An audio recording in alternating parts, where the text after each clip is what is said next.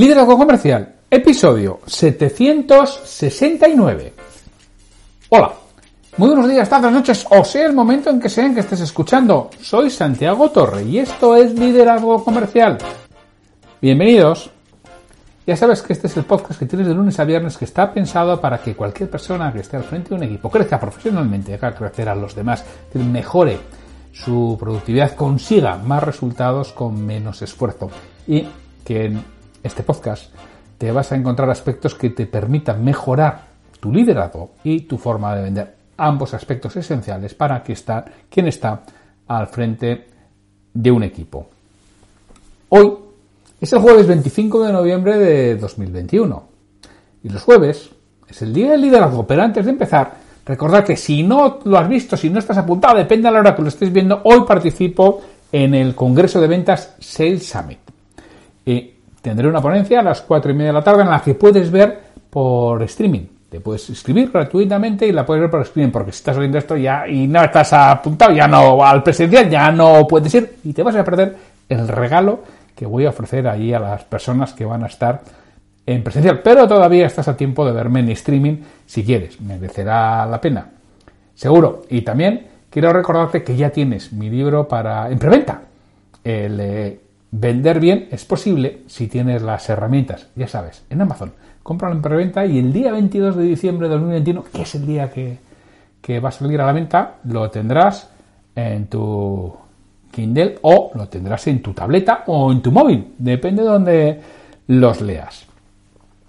Pues decíamos que hoy es el jueves 25 de septiembre de 2000, perdón, 25 de noviembre de 2021 y los jueves es el día del liderazgo. Hoy quiero tocar un tema relacionado con la creatividad, con la resolución de problemas. Ya sabéis, me habéis oído muchas veces que un equipo resuelve problemas mucho mejor que una persona sola, por muy brillante, por muy lista, por muy sobresaliente que sea esa persona, nunca va a poder ganar en creatividad de un equipo, porque además esto está claramente demostrado, que la creatividad crece exponencialmente. No es lo mismo la creatividad de dos individuos aislados que dos individuos relacionándose. Y no se multiplica por dos, se multiplica por mucho más, pero si metes a un tercero, es exponencial. Otra vez, ya no es tres, es mucho más de tres. Si metes a un cuarto, otra vez sigue siendo mucho más, porque va creciendo exponencialmente. ¿Hasta dónde? Hasta las cinco o seis personas. A partir de ahí ya Mm, crece ya no tan exponencialmente, la curva reduce su inclinación y llega un momento en que incluso se estabiliza y cae, en el momento que nos pasamos de personas. Dicen que los grupos más creativos son los de 5 a 6 personas, ahí es donde obtienes la máxima creatividad. Muchas veces, sobre todo cuando se trata de problemas complejos, son problemas simples, quizás sí, quizá una persona solo lo resuelva más rápido, desde luego.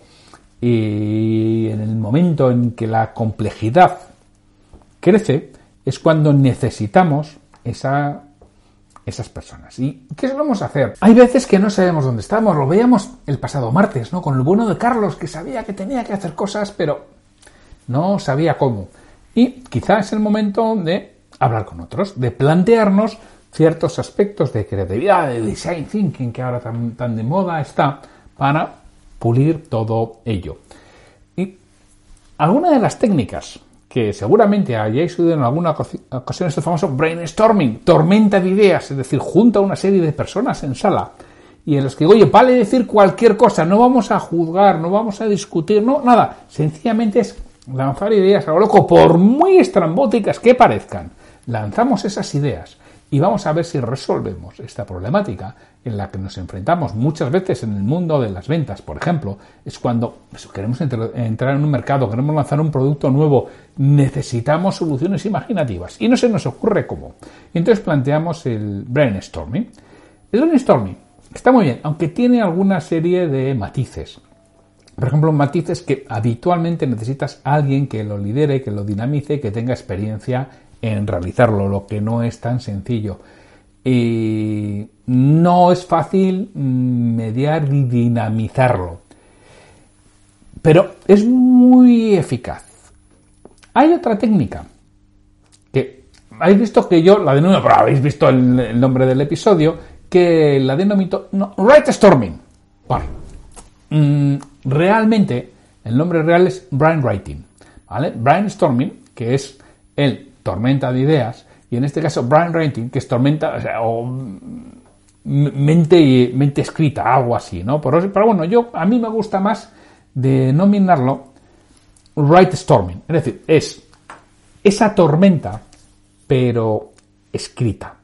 En vez de tener esa tormenta de ideas en una mesa y vamos a soltar todo aquello que se nos ocurre, vamos a hacerlo en un papel. Vamos a hablar de cómo podemos realizarlo y cuáles son las diferencias entre el brainstorming y el write storming o brain writing. A mí me gusta mucho más esta técnica, la he utilizado y he dinamizado eh, sesiones con ello y os aseguro que funciona muy bien, muy bien, muy bien y que nos puede dar y nos puede ayudar en esa resolución de problemas complejos que no sabemos cómo afrontar. Bueno, hay una técnica, ¿no? vas a sacar ciento, no sé cuántas, y luego no son tantas porque no, las cosas no son así, pero le llama técnica 635. Es decir, seis personas. Ya hemos hablado de la importancia de los grupos de creatividad que crecen exponencialmente hasta las seis, por eso se van aquí a seis personas. ¿Vale? Porque es seis personas. Cada persona tiene que escribir tres ideas y tiene cinco minutos para desarrollarlo. Y al final, ¿qué sucederá? Pues que vas a tener, si multiplica 6 por 3, 18, bueno, exponencialmente son 108, si no recuerdo mal, las ideas que, vas a obtener de cada una de, de o sea, al final de este proceso. El proceso que vamos a, a realizar Independientemente de si 6, 6, 3, 5, 7, 4, 8, me da igual, o sea, todo eso son las técnicas, pero lo que quiero es que veamos lo, importante, lo que nos va a aportar esta técnica del brainstorming o brain writing. Para empezar, una ventaja frente al brainstorming es la confidencialidad. Es decir, yo lo escribo, pero nadie va a saber quién lo ha escrito. ¿Eso que permite? Le permite a personas a las que igual les prefieren mantener en el anonimato decir cosas que de otra forma no dirían porque en público no se atreven, pero como es confidencial, pueden escribirlo en contrapartida, pueden escribir cosas que tienen poco que ver. Es cierto, todo tiene su contrapartida, no todo es blanco y negro, no todo es por ventajas, no todo son, son cosas negativas. Pero sí es cierto que esa confidencialidad es posible que anime a salir ciertas ideas que de otra forma quizá no saldrían en un grupo en el que tenga que exponerse en público. Con lo cual, si estamos hablando de aspectos sensibles, suele ser mejor esta técnica. Es decir, habitualmente cuando se quiere ese anonimato, si quiere algo más puro, las encuestas o las votaciones se hacen en urna o en sobrecerrado. Cuando quiero que todo sea público, lo hago a mano alzada. Claro, porque aquí, y además que se identifique el que piense diferente. Suelen ser más propios de eh, temas totalitarios que de temas realmente democráticos. Pero bueno, esto no consiste en totalitarismo o democracia, no, no, sino, hoy sí, al garantizar esa cierta confidencialidad de la respuesta, es posible que obtenga respuestas más, sensibles que de otra forma no lo obtendría. También nos da más tiempo para, pensar. Mm, tengo algo de tiempo, me dejan el brainstorming es todo lanzando ideas como un, tiro es mucho más complicado. Por eso tengo ese tiempo para pensar y ya sabéis que la creatividad no es cuestión de, de, de que te venga la idea en el momento, es cuestión de tiempo. Si yo te doy 10 segundos para hacer un dibujo en un papel, no es lo mismo que si te doy 10 minutos. La creatividad se multiplica además exponencialmente con el tiempo. Así que al poderlo escribir, puedo pensar, hombre, pues doy más tiempo en el brainstorming y, y ya está. Hombre, sí y no. ¿Por qué? Porque te están interrumpiendo en tu proceso de pensamiento. Yo estoy en mi proceso de pensamiento y alguien me lanza otra cosa, están hablando y para mí es muy difícil concentrarme, mientras que si estamos en silencio, eso lo puedo hacer. Es decir, tengo más tiempo para pensar y encima no me interrumpen el proceso de pensamiento, que cuando te interrumpen, tú consigues estar concentrado, que cuesta mucho llegar a concentrarse. Encima, cuando te concentras, te lo interrumpen y te han roto. Te han roto esa, esa creatividad de manera muy importante. Así que esta es otra de las ventajas. No te van a interrumpir en tu proceso de pensamiento. Otra grandísima ventaja es que se puede hacer en diferido. No tenemos por qué estar todos a la vez. Esto para grupos descentralizados es una grandísima ventaja. Es decir, cada uno lo puede hacer en distintos momentos. También nos facilita mucho todos estos procesos de pensamiento. Además, va a menos graciosos. Algo gracioso, lo que le gusta es impactar en el momento y ver reír a otros. Aquí, como no lo tiene, seguramente esas gracias, gracietas o cosas así, simpáticas, que están muy bien, que no digo que no, pero todo eso lo reduces, lo minimizas. También es esencial el, poder realizar esto. También no se acapara toda la conversación y todas las ideas en esta fase por parte de una o dos personas. Cuando estamos en un brainstorming, al final siempre hay una o dos personas que lo lideran, que hablan, que cortan, que interrumpen, que lanzan nuevas ideas, que se mueven, que demasiado rápido y acaparan. Entonces las personas más introvertidas, a las que quizá no les gusta tanto mostrarse en público, pues no acaparan toda la conversación y permito que otros interactúen, que otros aporten. Y además, esas personas que son más introvertidas, y a nada que sigáis un poco el dis, os daréis cuenta que son las personas que tienen una capacidad de análisis mayor. Porque habitualmente son esos Cs y esos S con gran capacidad de análisis, pero que son introvertidos, que no les gusta mucho mostrarse en público. Es decir, si hago el brainstorming típico, me estoy poniendo en manos así de gente muy creativa, pero con poco análisis. Mientras que si lo hago por escrito, no voy a perder a los creativos, porque los voy a tener, van a ponerlo por escrito también, pero sí voy a tener a la gente que analiza, que me da ideas mucho más profundas, mucho más trabajadas. También es cierto que en el Storming todas las ideas valen por igual. ¿A qué me refiero? No se sabe quién las ha propuesto. Cuando lo hago en público, cuando lo hago en, la, en persona, se sabe quién los ha propuesto. Y todos tenemos nuestras filias y nuestras fobias. Tenemos gente que nos cae mejor y gente que nos cae peor. Gente en la que consideramos que va a ser una gansada todo lo que diga por el sesgo de atribución y por ese mismo sesgo de atribución, gente a la que vamos a venerar todo lo que diga, aunque sea una gansada. Entonces, el estar por escrito, y si no sabemos de dónde vienen, que esta es una de las ventajas del brainstorming bien hecho, que, ya digo, se puede hacer sencillamente pasando una. Vamos a ver.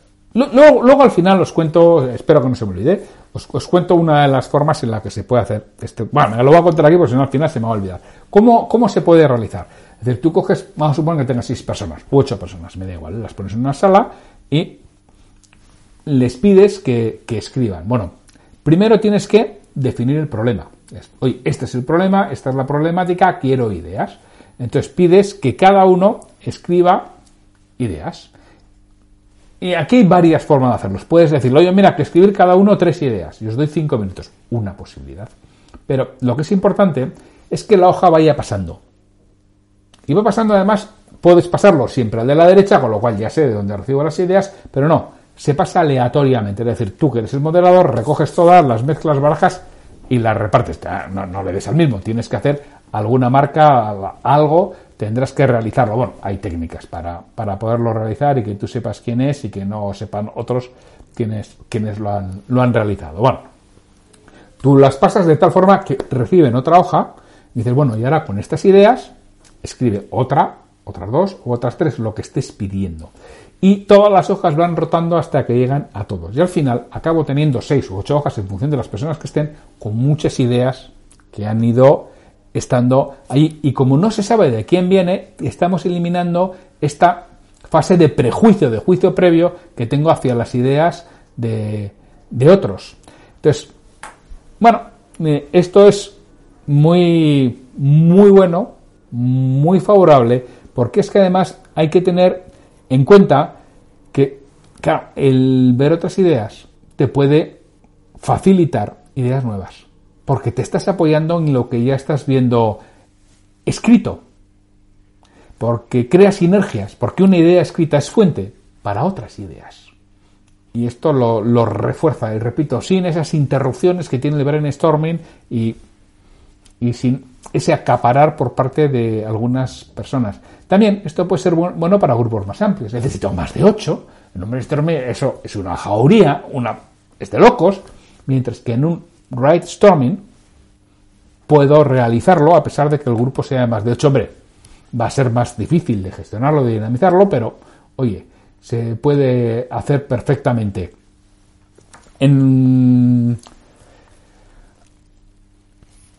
genera también menos ansiedad social, porque cuando estoy con la gente quiero hablar, me interrumpen, quiero yo, digo, bueno, aquí no hay, hay, esa ansiedad que tú puedes tener de estar con, en un grupo más amplio, desaparece, no la tienes. También es una gran ventaja de este brain writing, el que, minimiza sobre todo a la gente a la que no le gusta estar demasiado expuestos.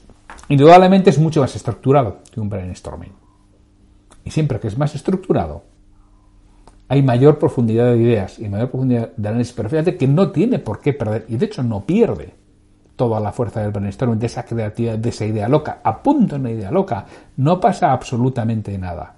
Y el último, el último beneficio que voy a apuntar, que hay más, ¿eh? pero el último beneficio que voy a apuntar es que pueden participar personas con diferente idea madre. Esto en organizaciones internacionales son muy importantes. ¿Qué sucede?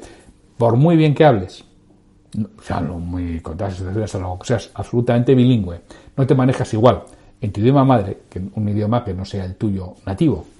Entonces, por ejemplo, en organizaciones internacionales, claro, no es lo mismo cuando tienes grupos de personas de distinta procedencia y haces un brainstorming, claro, las personas anglosajonas funcionan entre ellas mucho mejor que las personas que no somos nativos, por muy bien que hablamos inglés, no es lo mismo. E incluso dentro de las personas anglosajonas, claro, si estamos hablando, estamos en Inglaterra, incluso pueden perder muchos aspectos los norteamericanos, los canadienses o los australianos, pueden perder aspectos de los ingleses y al revés, los, estamos en Australia estamos en Estados Unidos, nos sucede lo mismo con los que no son de allí por las propias particularidades del lenguaje si estamos hablando de organizaciones españolas o eh, eh, hispanohablantes, pues lo mismo, quizá el mexicano con el español, con el argentino, bueno, pueda perder algunos matices y no se sienta más cómodo. Ya no te cuento las personas que no sean de lengua madre española, pues les pasa lo mismo. En cambio, en el escrito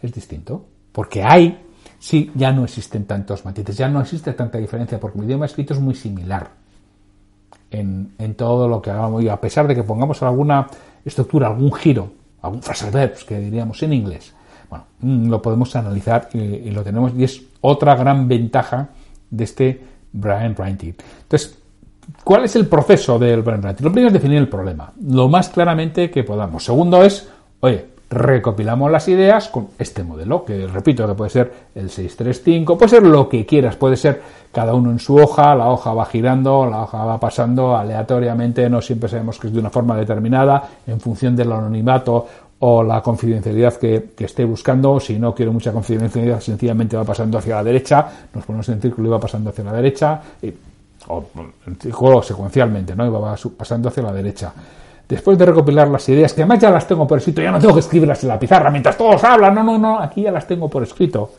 Lo que hago es pido explicaciones de las que no se entiendan, porque, oye, a veces lo que escribimos no es lo que queríamos haber escrito, no es lo que queríamos haber explicitado, entonces, bueno, puede ser distinto. Entonces yo pido ideas de las que no se entiendan. El siguiente es las discutimos entre todos. Ahora llega el momento de la discusión y repito, todo esto se puede hacer al mismo momento o en diferentes estadios, en distintas fases. ¿eh? Porque fijaros que yo puedo definir el problema, puedo recopilar las ideas todos en sala o todos dispersos. Doy una fecha, doy unos tiempos que yo recomiendo que no sean excesivamente largos. Puedo, cuando lo recibo, yo que soy el mediador, que soy el moderador, que soy el dinamizador de aquello, lo recibo y voy pidiendo explicaciones individuales a quien me lo a, quien crea que sea. Luego ya puede llegar el momento en otra fase ulterior de discutirlo entre todos todas esas ideas y al final para tomar decisiones, que es lo que estamos buscando. Bueno, si quieres solucionar problemas complejos, desde luego te recomiendo que lo hagas en grupo, te, te recomiendo que lo hagas en equipo, te recomiendo que participéis varias personas. Si estamos hablando de un brainstorming, más de 5 o 6 no es recomendable porque eso empieza a ser una casa de locos. Si hablamos de un write-storming, o brainwriting que llaman otros, o que encontrarás quizá en internet, Aquí podemos participar ya más de 5 o 6 sin que pierda calidad el proceso. Incluso puede tener mucha más calidad si participan más personas. Y ya habéis visto todo lo que te proporciona este brainstorming, este brainwriting respecto a la tormenta de ideas presencial. De forma rápida y resumida, confidencialidad, más tiempo para pensar, más sencillo luego de seguir porque ya está escrito, se puede hacer en diferido, es decir, no tenemos por qué estar todos a la vez. Va a haber menos gracias, menos graciosos. no se van a acaparar las ideas por parte de una o dos personas. Todas las ideas van a valer igual porque no sabemos quién la ha propuesto. No te interrumpen otros en tu proceso de pensamiento. Es buena para grupos más amplios, genera menos ansiedad social, crea sinergias, ya que una idea escrita es fuente de ideas para otros posteriores, es más estructurado que el brainstorming y siempre que es más estructurado la profundidad suele ser mayor y pueden participar personas con diferente idioma madre. Yo te, lo, te recomiendo que lo pongas en marcha si creas, si quieres realmente mejorar en estos aspectos, si quieres buscar una solución para un problema complejo, ponlo en marcha, pruébalo y verás cómo realmente funciona. Si quieres saber algo más, lo sabes, busca por, por internet que vas a tener muchas cosas, pero creo que has cogido la idea. Si tienes alguna duda, pregúntame y te la, te la pongo más en concreto para lo que estés buscando. Pues, sin mucho más, me despido. Hasta mañana viernes en que tendremos un nuevo episodio del Liderazgo Comercial. Hasta mañana.